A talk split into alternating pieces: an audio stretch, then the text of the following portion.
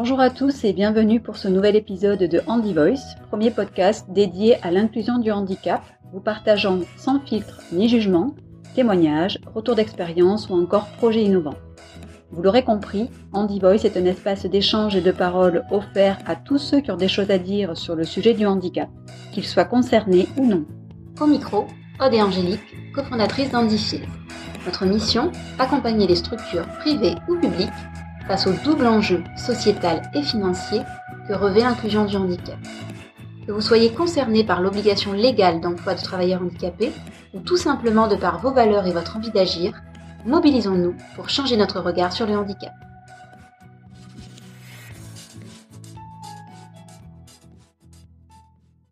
Aujourd'hui, nous avons le plaisir de recevoir au micro de Handivox Françoise Jean, photographe, ancien salarié dans une compagnie d'assurance, syndicaliste, auteur et j'en passe. Euh, François est en situation de handicap depuis les premiers mois de sa vie et il vient nous partager en toute simplicité et avec humour deux magnifiques traits de sa personnalité hors du commun, son histoire et sa vision du handicap. François, bonjour et merci d'avoir accepté notre invitation.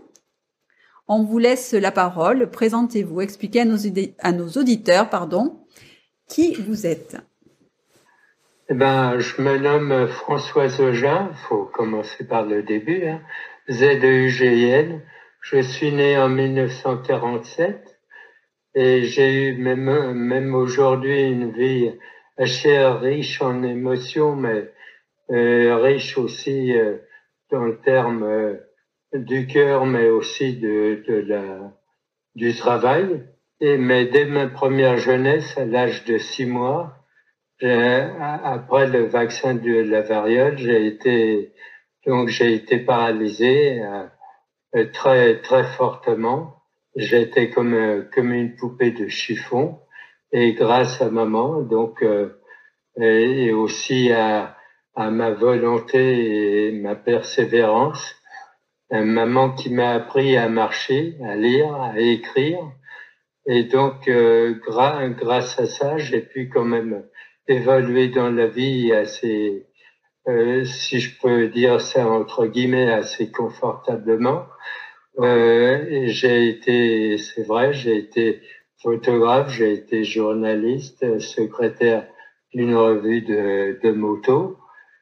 J'ai été aussi syndicaliste euh, dans une, une compagnie d'assurance qui s'appelle Generali, où il y a 6000 salariés. J'ai été secrétaire du comité de euh, d'entreprise et du comité de groupe. Mais j'ai surtout, je travaillais dans leur euh, dans leur centre de formation où je m'occupais de l'audiovisuel.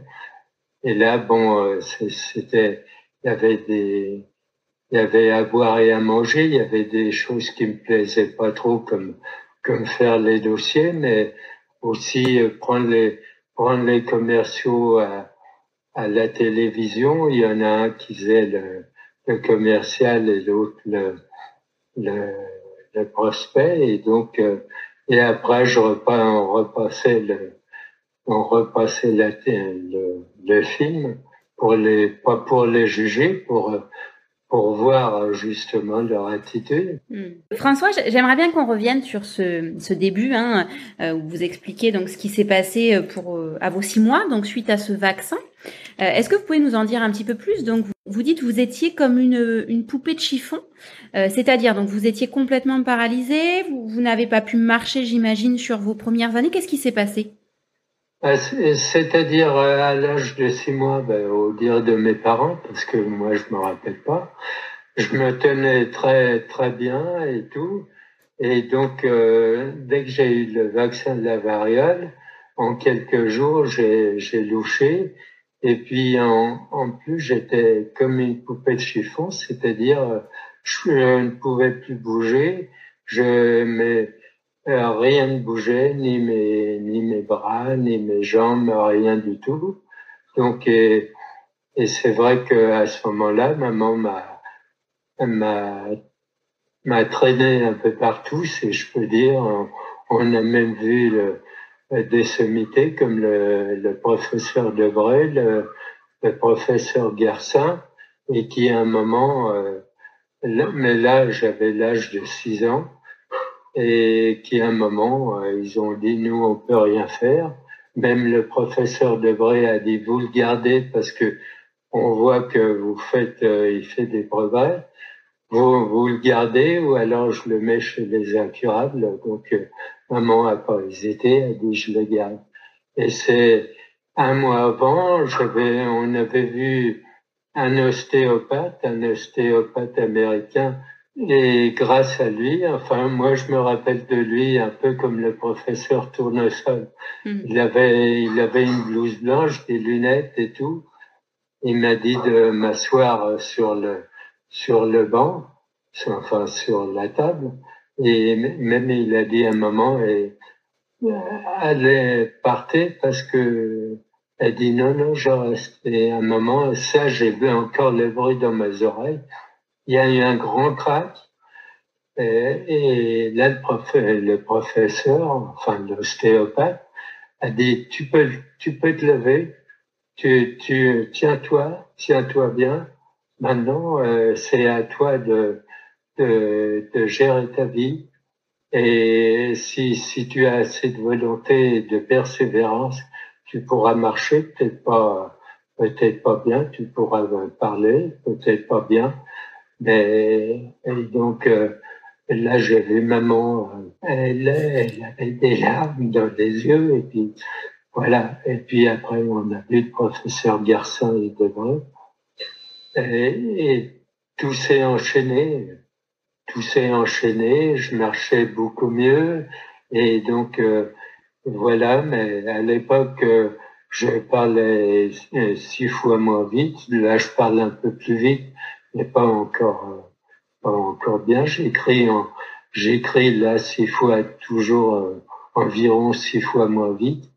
Et donc euh, et, et à l'âge de 12-13 ans, je suis allé donc en sixième dans une école dite normale. Et donc là, je, entre parenthèses, j'en ai chier quoi. là, il fallait le faire. Et, et à partir de ce moment-là, j'ai toujours été dans les, même dans les entreprises dites normales, je, je trouve pas d'autres mots à dire parce que j'ai essayé de, justement, de, de persévérer et d'aller au plus, au plus loin que je pouvais. Je, reviens un petit peu là-dessus parce qu'effectivement, on est quand même en 47, donc à cette époque-là, le handicap était euh, pas du tout accompagné, pas du tout euh, intégré euh, euh, dans, dans, aussi bien dans la partie sociale que professionnelle ou scolaire. Vous parlez hein, du combat de votre maman, vous en parlez très très tendrement d'ailleurs, et, et, on imagine à quel point elle s'est battue à vos côtés pour arriver à, à tout ça. Est-ce qu'elle avait comment elle a vécu ça Elle peut-être Est-ce qu'elle avait déjà rencontré le handicap dans sa vie? Comment était perçu le handicap à cette époque, à ce moment-là? Alors, pour, pour parler de maman, non, elle n'avait jamais, jamais rencontré le handicap de, dans sa vie. Et entre parenthèses, euh, nous, on était cinq à la maison. Papa était commis poissonnier, maman était caissière, donc vous voyez, on gagnait, gagnait pas beaucoup d'argent. Et malgré ça, quand, quand maman a demandé à papa, que je veux m'occuper à plein temps de, de François, lui qui était assez dur, qui, qui s'occupait pas trop de la maison, a dit tout de suite, et ça, ça même euh, euh, pas choqué, mais même maman a été surprise, elle a dit oui, il n'y a aucun problème, on se débrouillera, même si on doit manger des patates tous les jours, on se débrouillera. Voilà. Donc, mais c'est vrai qu'elle n'avait jamais rencontré le handicap de sa vie. Et donc, je je sais pas comment elle a pu m'apprendre à parler, à écrire, à parler. J'ai une petite anecdote, même le professeur Debré a dit, mais je sais pas comment vous, vous faites, vous, François, pour apprendre ça, parce que tel qu'elle vous apprend, c'est très dur. Hmm. C'est-à-dire que elle m'apprenait, même, même les voyelles et tout, elle mettait la langue comme ça et tout, et donc, Je dis, mais c'est, euh, tous les deux, je sais pas comment vous faites. C'est sûr que. Pardon François, excusez-moi, je vous coupe. C'est sûr qu'accueillir un, un, enfant en situation de handicap dans, dans une famille, c'est un combat quotidien, c'est un combat de tous. Moi, j'aimerais bien vous interroger aussi sur, sur la, la, place et la position de vos frères et sœurs, puisque donc vous, vous dites que vous étiez cinq. Euh, comment euh, comment votre euh, votre fratrie a, a, réagi? Comment il a pu se positionner par rapport à vous? Ah, C'est-à-dire, nous, on était trois frères. Alors, petite anecdote, donc, chez maman, ils étaient trois sœurs. Chez papa, ils étaient trois frères. Hmm. Mais bon, je sais pas. Voilà. Mais donc, euh, mes frères, mes deux frères m'ont accepté. Euh, euh, plus qu'accepté, mon grand frère Jean-Louis, lui, c'est vraiment occupé de moi. C'était vraiment une, une, deuxième maman, si je peux dire. Et même donc et, c'est vrai que même le premier mot que j'ai dit, je me rappelle, c'était blabla. Et tout le monde se demandait ce que c'était. Et en fin de compte, c'était pour désigner mon frère. au début, j'ai pas dit maman, j'ai pas dit papa. Il avait une place donc, euh, importante, en effet. Et donc, c'est vrai que euh, il, me trimballait partout et tout. Euh, voilà. Et, contrairement aux autres, dès l'âge de 6 ans, je ne sais pas pourquoi, je me souviens de tout. À l'âge de 6 ans, puisque tout à l'heure on a parlé de votre entrée au collège, hein, sur lequel on reviendra parce que vous l'avez décrit vous-même, hein, c'était dur. À l'âge de 6 ans, vous étiez aussi scolarisé en école primaire ordinaire ou, ou à cette époque-là, les progrès n'étaient pas suffisants pour que vous soyez scolarisé? Non, pas du tout. Alors, euh, j'ai été scolarisé à l'âge de 9 ans, 9 ans et demi, 10 ans, et je suis rentré euh, directement au cours moyen. Donc vous voyez euh, mm, comment maman s'était occupée de, de, ma culture. Faut, faut dire qu'à un moment, euh, elle savait pas trop comment le faire, et c'est elle qui m'a appris. Elle dit, il faut au moins qu'il sache remplir une une feuille de sécurité sociale et c'est là qu'elle s'est aperçue qu'en faisant ça, il fallait que je sache lire, que je, sache écrire, que je comprenne ce que je dis et tout.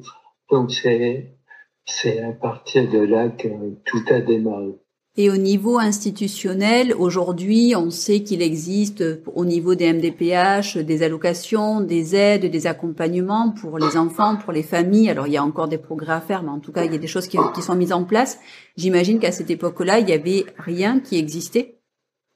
Alors je, non, je ne sais pas vraiment, euh, mais toujours est-il qu'on ne touche à rien euh, et donc, il n'y avait que l'appel de papa hmm. pour, pour nous faire euh, manger tous les cinq. Hmm. Heureusement, heureusement que euh, maintenant, c'est plus pareil dans les marchés, mais euh, à midi et demi, le, le dimanche, fallait tout brader, etc.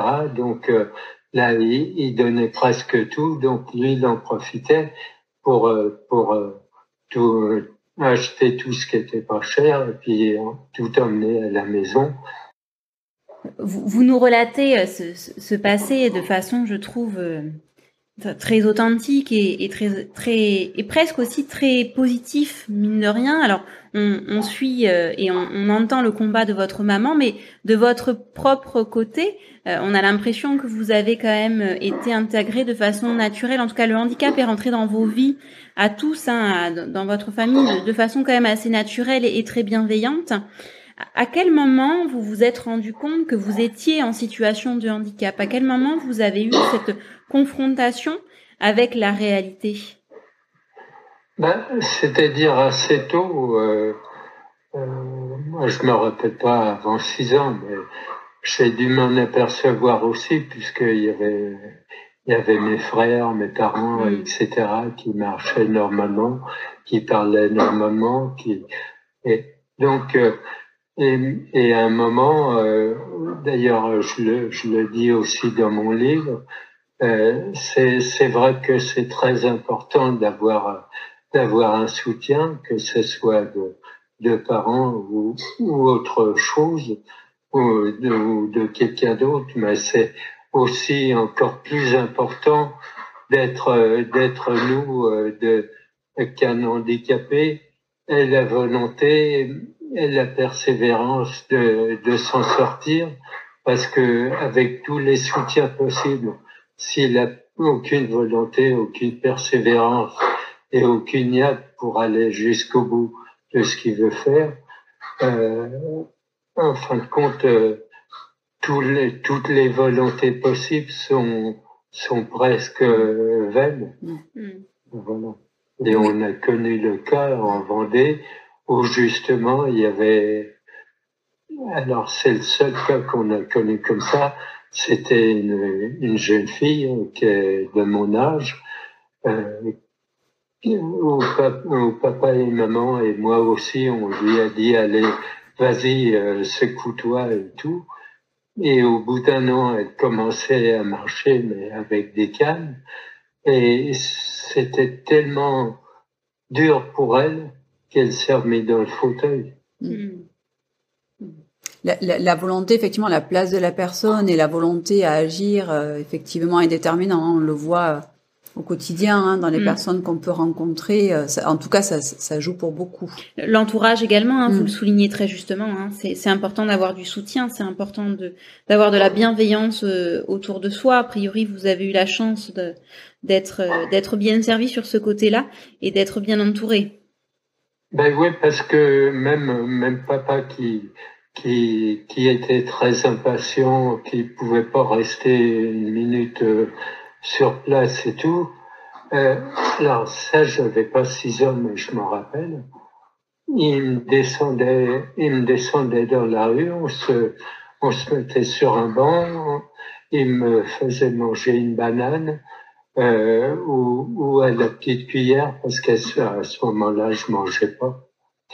Et, donc, euh, et il me montrait les autobus et tout, alors que lui, et on passait de longues minutes ou de longues, euh, euh, enfin ça me paraissait long, euh, sûrement à lui aussi d'ailleurs. Et, donc, euh, et je me souviens de ça parce que c'est vrai qu'après je me suis aperçu qu'il était, il n'était pas dans dans cet esprit-là. Donc euh, c'était étonnant. Quoi. Hmm. Il est arrivé à faire des choses avec vous qui lui voilà. qui le ressemblaient pas en général, ouais. ouais. Du coup, j'allais juste revenir sur la période avant de rentrer, hein, sur, la période professionnelle, mais sur la période du, du, du collège qui a été presque bah, vraiment là, le, le, démarrage, le plongeon dans le grand bain. On sait déjà à quel point le collège c'est pas simple pour euh, pour un enfant qui a une scolarité classique. Euh, le passage en sixième, c'est pas simple.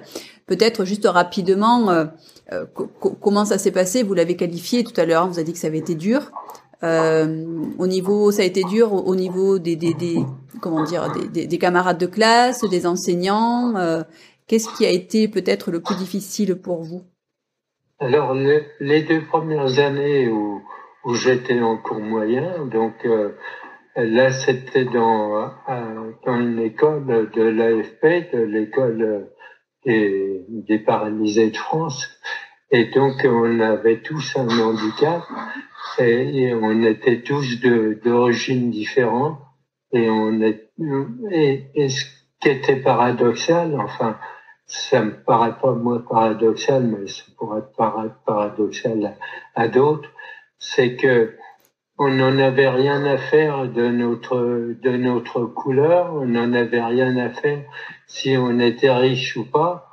Euh, ce qui nous importait, c'est de c'est de bien faire nos études, de sortir de, là où on était, et puis de bien s'amuser. Voilà. Et donc euh, pendant ces deux ans-là, j'ai un très grand souvenir parce que c'est c'est aussi une école de la vie terrible. Et quand je suis quand je suis rentré en sixième, alors là c'est peut-être pas du tout pareil. Euh, c'était, j'étais le grand bain et puis il n'était pas du tout question de, de, faire une dictée pendant une heure, rien du tout. Donc, euh, moi, je me rappelle même les dictées. je les prenais en, en abrégé. Pendant que le professeur dictait sa dictée, je les prenais en abrégé.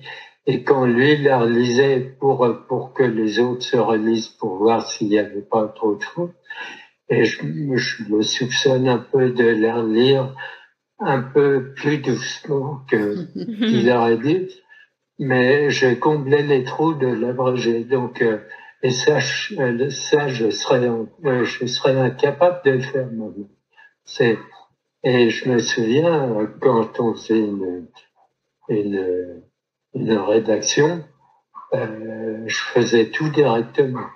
C'est-à-dire, euh, je faisais un synopsis, mais il y avait, il y avait deux, trois mots chapitre, euh, il y avait un mot, chapitre 2, il y avait un mot, et je faisais tout directement. Et j'avais, et souvent, euh, j'avais presque pas fini que, que le temps était imparti. Donc c'est vrai que c'était dur. Mm. Et donc, là où j'ai eu de la chance, c'est que euh, les collégiens les, étaient tous euh, ils étaient pas méchants en fin de compte. Et faut, faut dire aussi que euh, dès le début, il y a, y a un élève euh, qui s'était dit, n'a pas pris sous son aile, mais comme on habitait à côté, il a demandé un moment si on, si on pouvait aller à pied et revenir.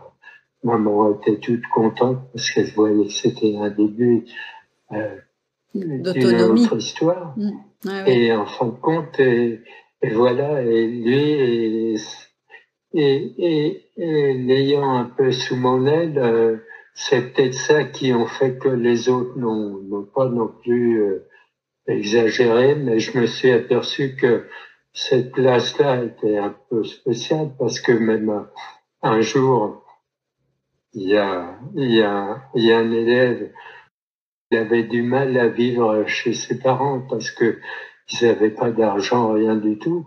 Et même lui s'est endormi pendant la classe.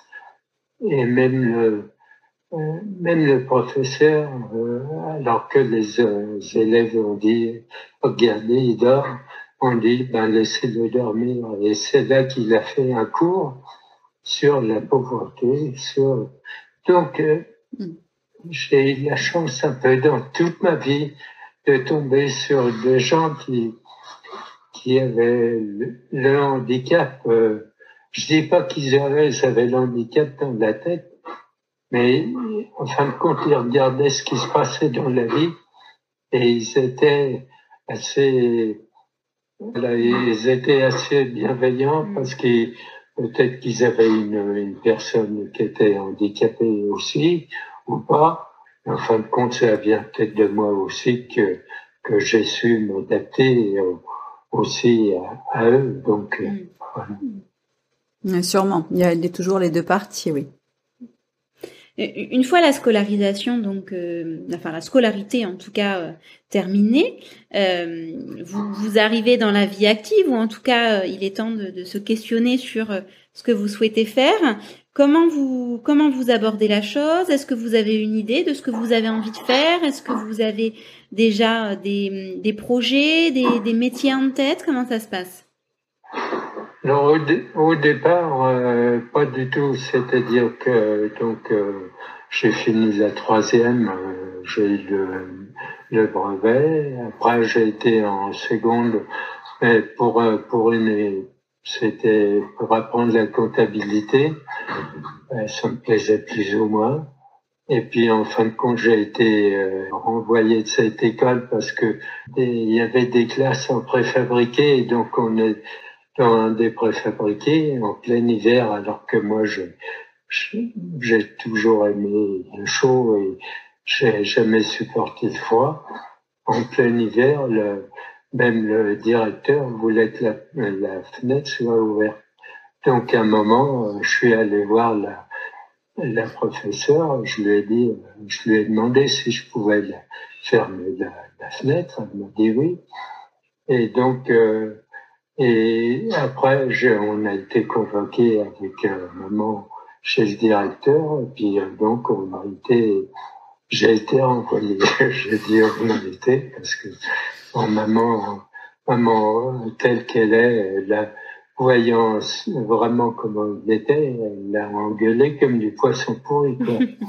Elle dit, mais si dans votre vie vous agissez comme ça, je comprends que vos élèves soient tous nuls. voilà. D'accord. Donc, et après, il y a un ami qui, euh, qui était apprenti photographe chez un photographe de, danse et, et, parallèlement, il, il faisait les, des photos, des photos pour, euh, pour un copain qui avait monté une, un magazine. Et ce magazine, euh, parce qu'il n'avait pas d'argent, il était tout en photo. Et Jean-Pierre, qui avait la, revue, m'a demandé de, venir l'aider. C'est comme ça que ça a. À, à, ce moment-là, du coup, euh, au niveau des lois handicap, on sait que vers 57 à peu près euh, est créée la notion de travailleur handicapé. Alors après, euh, elle, est, elle, ne revêt pas la même connotation qu'aujourd'hui. mais est-ce qu'à ce moment-là, vous, vous, aviez cette reconnaissance-là? Est-ce que vous aviez monté un dossier auprès de la Cotorep à l'époque? Ou pas du tout? Ou juste le handicap faisait partie de votre vie, de ce que vous étiez, et puis hop, vous avanciez euh... Alors, je, je sais qu'on avait, avec maman, fait un dossier. Je me demandais pas pourquoi il a été refusé. Hmm. Et c'est même l'AFP, j'ai encore la lettre, a dit, bah, c'est pas normal, il faut, il faut recommencer tout. Mais alors, c'était un peu, c'est, c'est pas normal de ma part, mais comme j'étais comme j'étais dans le grand bain un peu, j'étais lancé dans la vie active. Euh, mon gros mon gros souci justement, c'était de d'être accepté euh, euh, comme comme salarié, de, de progresser, etc. Et donc euh, c'est pas que j'ai mis de côté mon, mon handicap, mais disons que je faisais en sorte de de le faire progresser.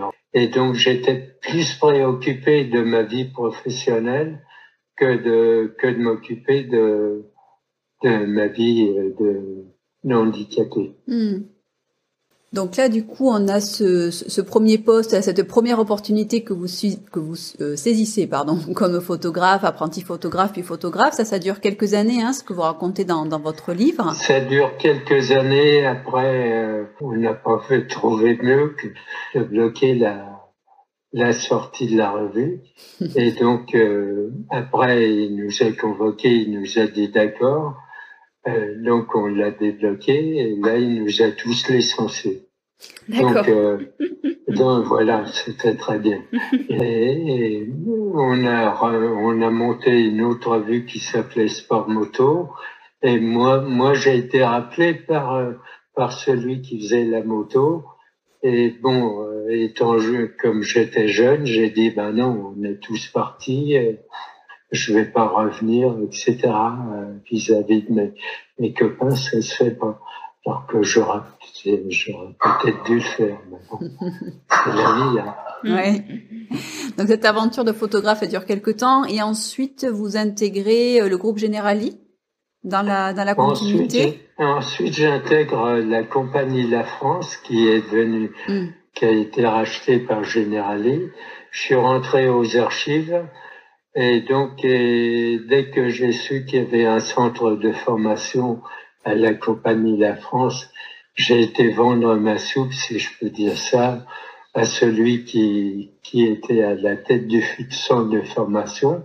Il m'a pris à l'essai et comme, comme l'essai a été concluant, euh, bon, il n'y a pas eu de problème. On est dans lesquelles années, à peu près, François, pour se repérer? Là, on est dans les années 73. Euh, on reste encore loin de l'obligation d'emploi, en tout cas. Hein. C'était, euh, c'était pas un sujet, quoi. Hmm. Et donc, euh, c'est vrai qu'avant de rentrer à la France, je suis allé dans une autre compagnie d'assurance où là, j'ai passé des tests, ils étaient concluants. Et la, la première journée où j'étais dans le service, où je devais être secrétaire de, de rédaction, mais d'assurance. Euh, quand le chef a vu que j'écrivais très lentement, il a dit bon, ben, vous pouvez rentrer chez vous. Donc voilà, ça, alors ça, ça a été un de mes seuls points noirs dans, dans ma vie d'handicapé. La, la, la seule fois où vous l'avez ressenti, où on vous l'a renvoyé en tout cas. Voilà. Mm. C'est justement la question que j'allais vous poser par rapport à, aux années que vous avez pu passer chez Generali. Euh, Est-ce que vous avez pu euh, mettre en place des, des aménagements de poste Est-ce que l'entreprise a pu y être favorable?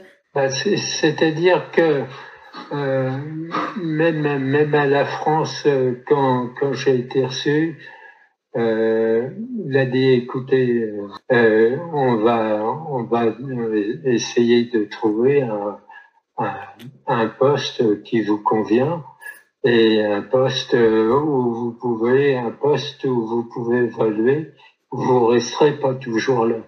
Heureusement parce que c'était les archives, mais bon. Et là, j'ai, beaucoup appris aux archives aussi. C'est-à-dire, on croise beaucoup de jeunes qui viennent, beaucoup d'anciens aussi, mais beaucoup de jeunes qui, qui viennent là pour, pour gagner de l'argent et qui, qui justement, il y en a un par exemple qui faisait de la musique baroque et qui a réussi dans la musique baroque. Enfin, c'était, c'était enrichissant aussi.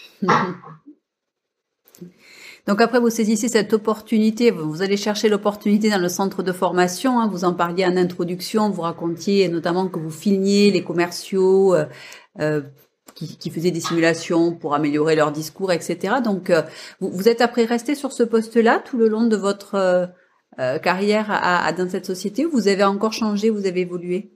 Je suis pratiquement resté sur ce poste-là, c'est-à-dire que je faisais tous les dossiers des stagiaires des stagiaires, que ce soit agents généraux, inspecteurs, etc. Et je m'occupais aussi de l'audiovisuel. Et bon, les dossiers, c'était le rébarbatif un peu, mais mais ça m'a ça m'a appris beaucoup de choses au point de vue au point de vue assurance. Et mais c'était très sympa et j'ai eu de la chance de tomber aussi sur un sur un chef qui qui vraiment, euh, euh, bon, pas, au point de vue évolution, mais au point de ouais, évolution carrière, mais au point de vue esprit, euh, était, était large quoi. Parallèlement à ça, euh, dans le livre, vous faites état donc de votre engagement euh, auprès de, du syndicat que vous avez rejoint. Je crois que vous le disiez en introduction, hein, vous étiez secrétaire, il me semble, Enfin, vous allez le, le, le repréciser. Euh, par rapport à cet engagement, peut-être un, un, point sur justement cette loi handicap, puisque vous êtes resté plusieurs années au sein de cette société d'assurance. La loi handicap est arrivée en 87. Comment ça a été euh, perçu au niveau de l'entreprise à ce moment-là, et notamment sur le volet syndicat? Est-ce qu'on s'est saisi de ce sujet? Est-ce que c'est plutôt un sujet qui est resté longtemps non traité bah, C'est-à-dire, c'est vrai, en 87, j'étais encore à la France et et on n'en parlait pas beaucoup et c'était pas pas l'ordre de jour si je peux dire ça comme ça. Et moi je me je me rendais pas compte. J'étais toujours dans mon optique d'évolution d'évolution professionnelle. Pas pour pas pour pâter tout le monde mais pour pour faire de mieux en mieux. Et donc euh, et, mais c'est surtout quand, quand, quand il y a l'absorbe, quand Générali a absorbé la France, alors que là, euh, ça a été très, euh, Générali a fait beaucoup de choses sur le handicap et on a fait beaucoup de choses pour que Générali euh, évolue sur le handicap. C'est-à-dire que moi, je suis arrivé en tant que syndicaliste justement parce que au centre de formation euh, j'étais bien noté etc mais au point de vue évolution même au point de vue augmentation il n'en était pas question. À ce moment-là je leur ai dit bon ben je vais avoir une autre une autre vision des choses ou alors une autre une autre flèche à mon arc. Et donc je me suis retourné vers le syndicalisme. Et c'est à ce moment-là Mais bon, ils ont fait appel à moi et j'ai pris la CFDT parce que la CFDT justement euh, euh, propose des choses alors que d'autres vont surtout mettre les pieds sur la table pour pour forcer les choses. Donc et donc c'est à ce moment-là que je leur ai dit moi je veux bien être sur vos listes pour être deux mais si c'est pour être sur vos listes, c'est, pour, c'est pour l'ouvrir, c'est pour défendre les salariés, défendre les, les accords, en signer. Donc c'est, c'est comme ça que ça, ça a commencé. Vous faites état dans votre livre, enfin moi ça m'a marqué parce que ça m'a surpris avant tout. Euh, vous expliquez justement quand le sujet du handicap est arrivé en interne dans l'entreprise et notamment au niveau des, des, des différents groupes syndicaux. Euh, finalement, le sujet a été euh, rejeté. Hein, de, de, de, mémoire dans le livre, vous faites état de ça, c'est-à-dire que les, les, les, syndicats ne se sont pas positionnés et ont dit bon, on s'occupe pas de ce sujet. C'est vrai que lorsqu'on lit ça aujourd'hui, moi ça m'a surpris. Je me suis dit mais Comment euh, des, syndicats peuvent avoir cette posture? Euh, Non, moi ça me surprendrait pas aujourd'hui non plus parce que il y a certains syndicats, enfin, euh, mais bon, à l'époque, nous on a tout fait pour, on était au CHSCT, on était dans le, dans, pour, on a fait créer et Generali a créé justement un pôle handicap. Juste euh, pour pour justement faire évaluer euh, pour pouvoir embaucher des handicapés. Et on a on a créé de toutes parts avec eux parce qu'il n'existait pas un accord euh, handicap où il y avait dedans aller aller de plus en plus vers les les 06 si c'est possible et dans un premier temps, la première année, fallait au moins embaucher au moins 20 ou 30 handicapés, etc. Et moi, je me souviens, il y a, il y a c'était faux à l'époque, mais faux à l'époque, même maintenant, c'était un générali, hein, c'était c'était quelqu'un de de l'extrême gauche qui, qui contrôlait faux et, et a voté contre en disant que c'était une honte, etc. Parce que, en fin de compte, on le mettait dans un carcan, euh, alors que mm. c'était pas du tout le but. Mm. Et donc, même, même il y en a un des leurs euh, qui a dit, bon, moi, je peux pas, je peux pas voter contre. Je, je vais pas voter pour parce que je veux rester chez vous je vais m'abstenir parce que vous êtes complètement à côté de la plaque. Et c'est vrai que euh, cette, euh, on a fait évoluer cet accord. Et euh, euh, aujourd'hui, je ne sais pas comment il a évolué, il a bien évolué, mais c'était formidable, quoi, parce que moi, je les voyais venir le premier jour du cours, ils avaient tous la tête baissée et le, sixième jour, ils posaient tous des questions, ils étaient intéressés et, même, le, même le formateur, était heureux de ça. Pour rebondir par rapport à ce que vous, vous, dites là, euh, vous disiez, vous démarriez en disant je, je suis pas forcément surpris et, peut-être qu'aujourd'hui ce serait le cas. Euh, justement, euh, la, la, place du handicap aujourd'hui, elle a été, elle a été retravaillée, elle a été réidentifiée par rapport à ces nouvelles obligations légales notamment. Quel regard vous, vous portez sur cette place et la perception du handicap qu'en ont les entreprises aujourd'hui? Je, parle vraiment hein, dans le monde professionnel. Qu'est-ce que vous pensez de ces obligations légales hein, qui continuent à, contraindre euh, en, en, mettant en face une contribution financière? Quel est votre regard sur ça? Eh bien, c'est vrai. Alors, c'est vrai qu'il y a des, des entreprises qui jouent le jeu. Il y en a beaucoup qui ne le jouent pas ne peut pas perdre en, en, engageant des, des, handicapés. Surtout que qu'ils auront euh, ils auront un salarié qui justement euh, veut faire au mieux son travail Et en plus, ils auront une subvention. C'est, c'est une cerise sur le gâteau. Et ce qu'ils se rendent pas compte, c'est qu'en fin de compte, mais en fin de compte, c'est pas la faute des entreprises, c'est la faute des dirigeants et la faute des directions, c'est la faute de leur mentalité à eux de ne pas pouvoir, euh, de ne pas accéder à ça, alors que qui se rendent pas compte que du jour au lendemain, ils peuvent être eux handicapés. Et, euh, et ça, euh, euh, excusez-moi, mais je comprends pas qu'ils ne comprennent pas ça, parce que du jour au lendemain, ils peuvent avoir un, un accident de voiture, être être handicapés et rester et rester directeur, alors que si s'ils ont l'esprit qu'ils ont actuellement, il ne restera pas directeur. Donc, euh, vous voyez ce que je veux dire C'est Certains le comprennent. Les choses avancent quand même. Bon, je, je pense que euh, la nouvelle loi a remis le sujet sous les projecteurs et les choses quand même avancent. De plus en plus d'entreprises s'intéressent au sujet et, et, pour les bonnes raisons, comme vous dites, pas que pour la raison non plus financière. Mais c'est vrai que on reste encore loin d'avoir euh, réussi à démocratiser complètement ce sujet et qu'il soit, qu'il soit normal, quoi, hein, tout simplement.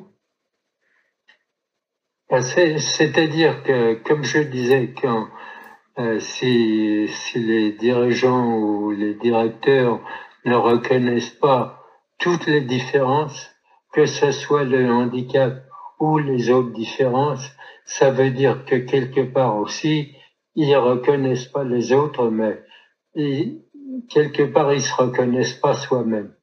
Il faut, il faut qu'ils comprennent ça. Il faut, et une fois que ce pas-là sera franchi, et le, chemin est long, hein, une fois que ce pas sera franchi, là, là, on pourra mieux, mieux aller de l'avant. Mm. Mais, mais effectivement, il y, a, un vrai travail d'information, de sensibilisation. Hein, c'est ce qu'on voit au quotidien parce qu'il y a encore une image très stéréotypée du handicap. Euh, que ça soit chez les personnes handicapées elles-mêmes, comme vous le disiez, euh, où il est nécessaire que les personnes elles-mêmes soient moteurs soient actrices de leur parcours et fassent bouger aussi les choses euh, en venant témoigner, en montrant que euh, elles sont, elles ont des compétences et des capacités. Et, et je pense qu'effectivement au niveau de l'entreprise, il est important aussi que euh, ben, il y ait une meilleure compréhension de ce qu'est le handicap. On le voit par exemple, on discute avec certaines écoles et euh, typiquement, dans des parcours RH, dans des parcours de formation de manager, de RH ou de dirigeants, il n'y a pas du tout de module sur ce qu'est le handicap, ce que peut être l'inclusion du handicap en entreprise. Et pour autant, ça devient une vraie problématique RH, euh, une vraie problématique RSE. Euh, donc, on espère que dans les années à venir, ce sujet sera mieux intégré plus jeune déjà dans les parcours et que du coup, nos futurs dirigeants seront plus à l'aise avec ce sujet. C'est-à-dire, moi, je crois que il faut qu'il soit intégré, mais, mais pas, pas faire des, enfin, peut-être qu'il faut faire des modules exprès, mais aussi euh, dans les formations RH, etc. Il faut que, il faut que ça soit tellement, tellement, tellement d'actualité et tellement vu comme normal qu'en fin de compte, euh, ça soit vu dans toutes les formations sans que ça soit appuyé. Vous voyez ce que je veux dire C'est-à-dire que euh, plus, plus ça paraîtra normal, euh, c'est idiot ce que je veux dire, plus ça paraîtra normal euh, de, d'employer un handicapé ou plus ça paraîtra normal à quelqu'un de salarié d'avoir un handicapé à, côté de lui qui qui fera même plus attention qu'il est handicapé. Mais ça sera un collègue plus plus ça avancera. Et en fin de compte il faut pas que ça soit des modules euh, très séparés. Parce qu'en fin de compte il faut il faut que ça soit des euh, il faut que tout soit amalgamé et et qu'en fin de compte, ça soit naturel. Hmm. Hmm, oui, tout à fait. J'aimerais bien, François, qu'on revienne, enfin qu'on revienne, qu'on parle de, façon un petit peu plus euh, explicite de votre livre, puisque ben, on en parle depuis le début, on fait référence à ce livre.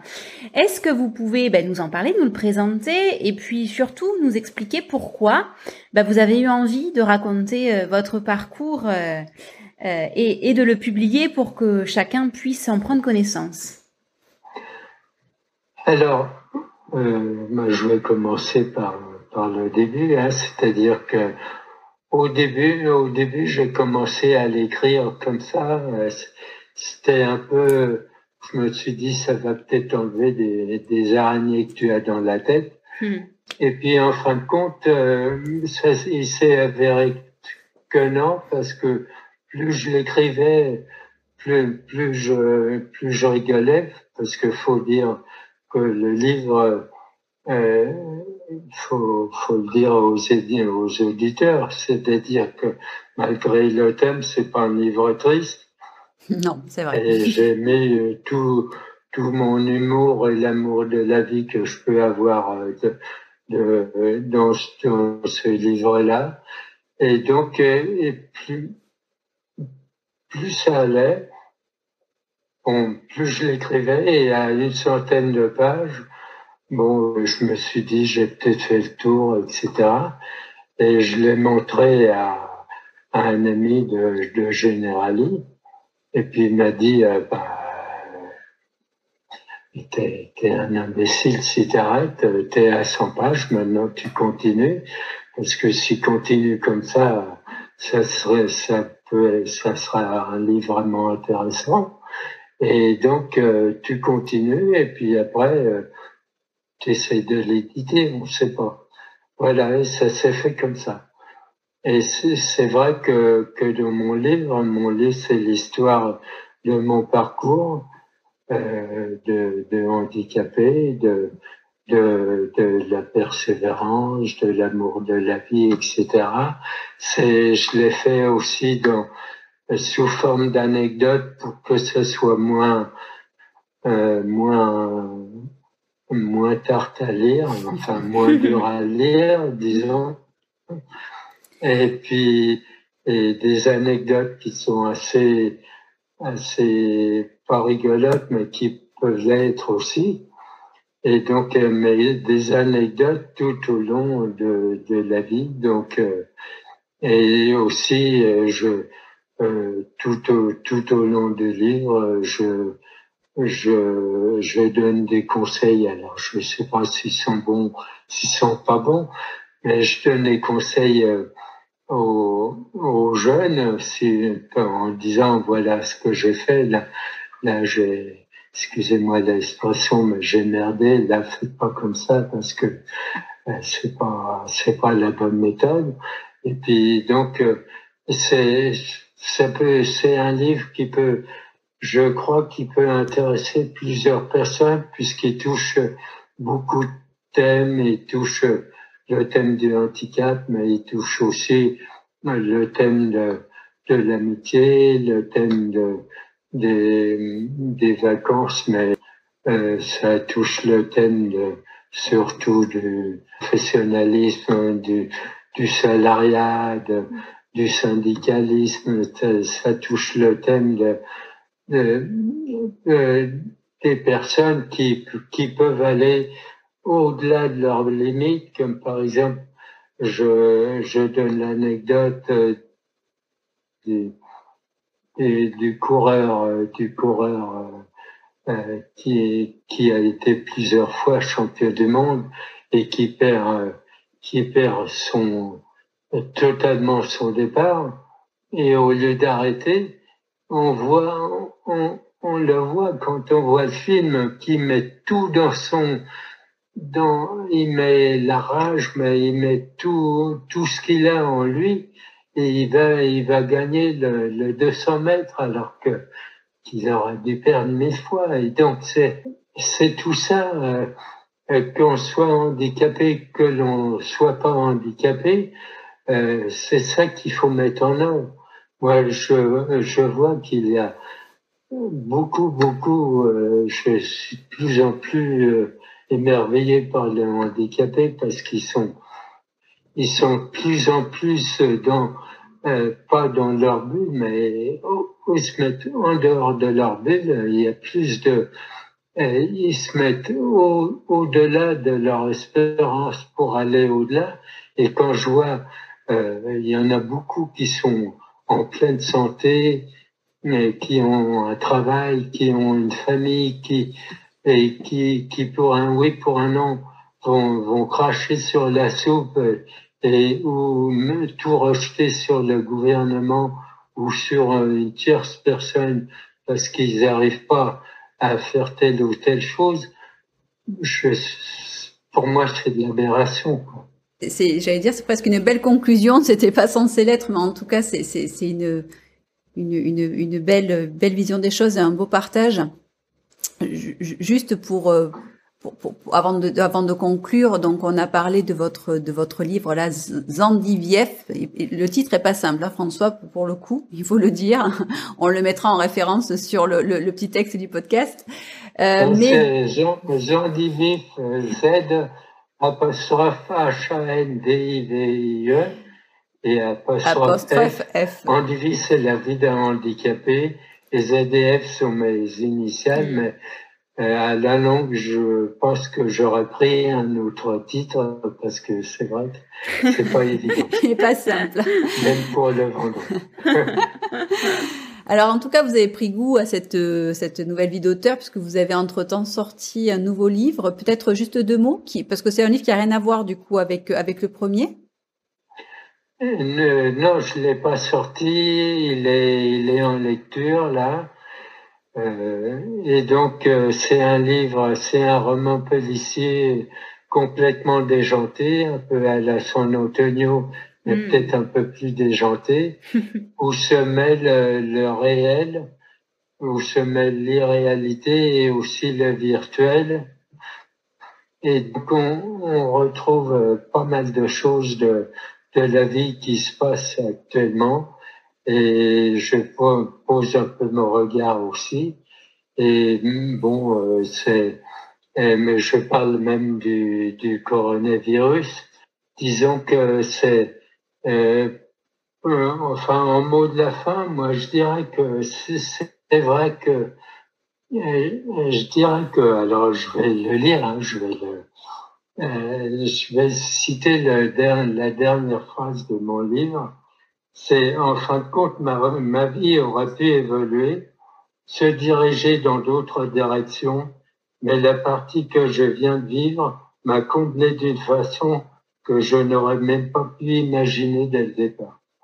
Je ne regrette pas la vie que j'ai vécue, voilà, j'ai seulement peut-être toutes celles que je n'ai pas vécues.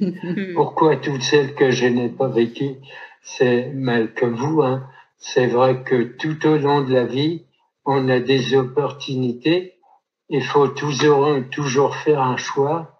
Et on se demande toujours, mais c'est pas un regret.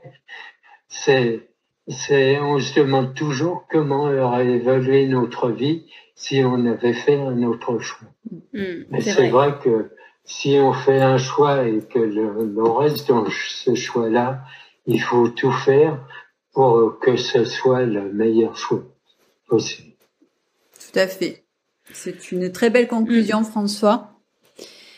Mais il nous reste, euh, bah, il nous reste plus qu'à vous remercier pour euh, pour le temps, pour tout ce que vous nous avez partagé euh, aujourd'hui, pour l'exercice hein, qui n'est pas simple puisqu'on est à distance en plus, bien évidemment, donc c'est c'est pas toujours facile. Donc merci beaucoup François pour pour pour tout ça. On espère que vous avez aussi passé un bon moment. Merci à vous. Je voulais juste vous dire aussi que si vous avez besoin de quelqu'un pour faire ou une conférence ou, ou d'un point pour euh, dans une formation,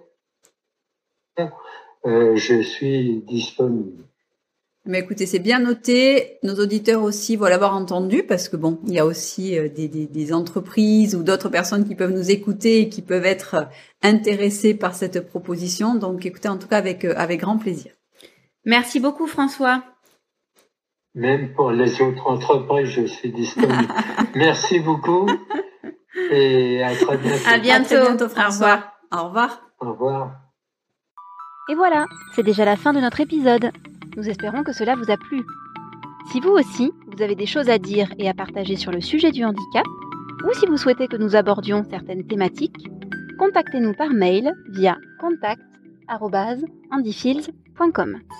Pensez aussi à liker et partager auprès de vos amis, de vos proches et bien sûr de votre réseau, car le handicap, plus on en parle, plus on l'inclut. À très vite pour un nouvel épisode.